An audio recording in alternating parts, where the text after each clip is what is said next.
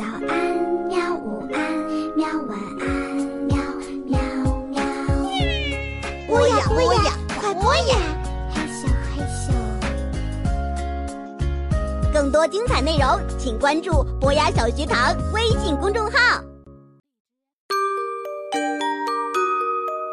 国际大奖小说系列《无字书图书馆》，作者霍尔迪·塞拉。伊法布拉，译者李静阳，新蕾出版社出版。本杰明整个人都快要垮了。自从和阿卡西奥教授见面以后，他就是这个样子。一个月了，首都没有任何的消息。一个月的闲言碎语，徒劳的电话，愚蠢的借口，什么部长先生不在啦，或他在学习啦。部长先生怎么会不在呢？他还有什么东西急着要学的？还有什么比那些散落的字母更重要呢？这些疑问简直要逼死他了。他瘦了五公斤，眼袋呀大的去购物都不需要购物袋了，三天才刮一次胡子，因为啊他实在是没有精力了，而且吃不下睡不着的。只要电话一响，他就会惊得跳起来，好像是财政部督察员来敲他的门一样。如果火车停在车站，还响了三声喇叭，他就会跑过去看，万一是首都来人了呢？只要有汽车停在了旅馆，有人出来吃饭，或是去马约尔大广场购物，他就会把心整个提到嗓子眼儿，监视着他们。他就像一个死囚，在等待着死刑的命令。世界上唯一一个管辖范围内的图书馆里的书都干涸掉的，啊，镇长。这个时候呢，他正坐在电视机前，因为电视是关着的，唯一在屏幕里反射出来的只有他消瘦的面孔，看起来呀，就像一部恐怖片儿他没有力气去拿遥控器，而且。就为了看一场瑞士队和奥地利队的足球赛，这根本就不值。球迷们都在欢呼，把气氛弄得格外的隆重，比那些煽情的电视剧还要让人作呕。想想自己还是个孩子，还年轻的时候，阅读大量的书籍，在图书馆里度过一天又一天。在书柜里翻来覆去的找那些新奇有趣的东西。他的生命中，是什么时候不再拥有读书的乐趣呢？书，书，书，书。他以为这是一声回声，但不是，这是他的妻子。妻子站在他眼前，双手环抱。生气的摆出了战斗的姿势。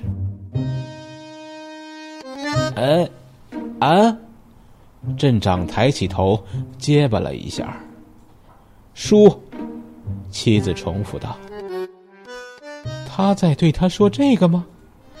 他早就知道问题是因为那些书啊。”雷欧，亲爱的，他的房间装满了书，Benjamin。妻子，这是在说谁呀？我我没听懂你的意思。我说的是马佳，记得了吗？你的女儿。本杰明已经有好几个星期对家里的事儿漠不关心了。可怜的马佳，易动感情而又敏感的女儿，他的宝贝儿，马佳。马家怎么了？我就是要跟你说这个，本杰明。雷欧更加生气了。他的房间装满了书，多的连书柜都放不下了。我知道阅读是件好事儿，但也拜托你别再给他这么多钱了。我，马家的父亲完全不明白。不是你还有谁？我当然一分钱都没有给过他。那么多新书肯定是他自己买的。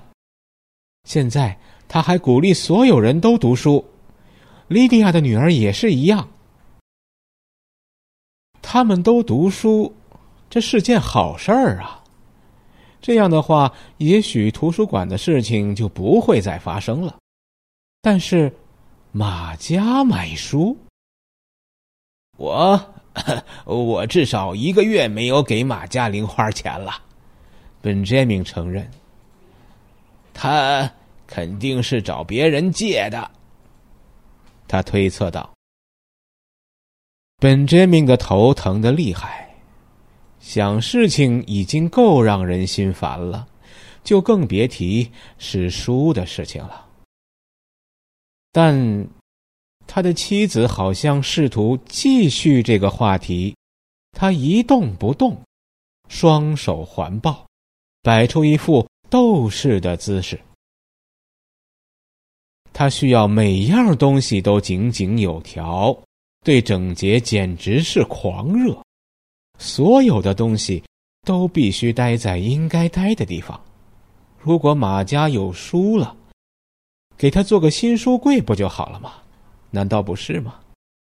本杰明真的希望，希望这个镇上的所有人都读书，读书，读书。这段谈话不能再继续下去了。因为电话响了，镇长从扶手椅上吓得一惊，几乎跳了起来。他的妻子也被吓了一跳。这个时候，电视里呢正好是一片沉默。雷欧去接电话，肯定是他的某个朋友，而本杰明则睁大眼睛盯着妻子的每一个动作。请讲。一段自我介绍，还有一段。本杰明你的电话，是，是文化部打来的。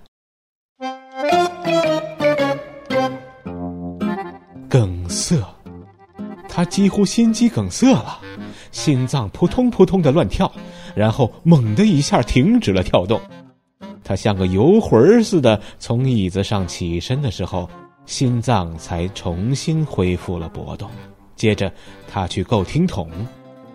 为什么？为什么他们没有一个无绳的电话呢？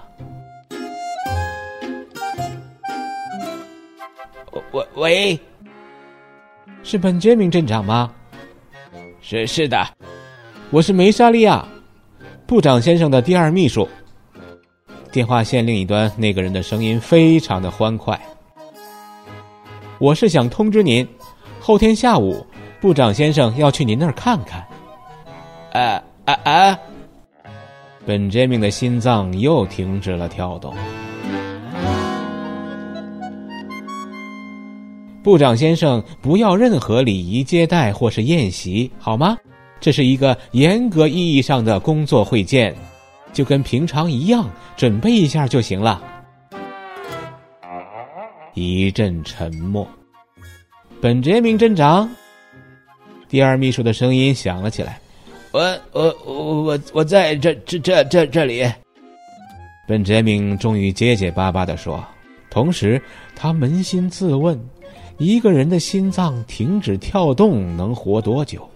因为他自己的心脏这一次当然不会再继续跳动了。好的，快乐的阿梅丽莎向他告别，后天见，祝您度过一个愉快的晚上。他挂上了电话。本杰明看着他的妻子。后天，断头台就要来了。接着，他又回到了椅子上，至少他可以坐着死去。这总比站着死要舒服多了吧。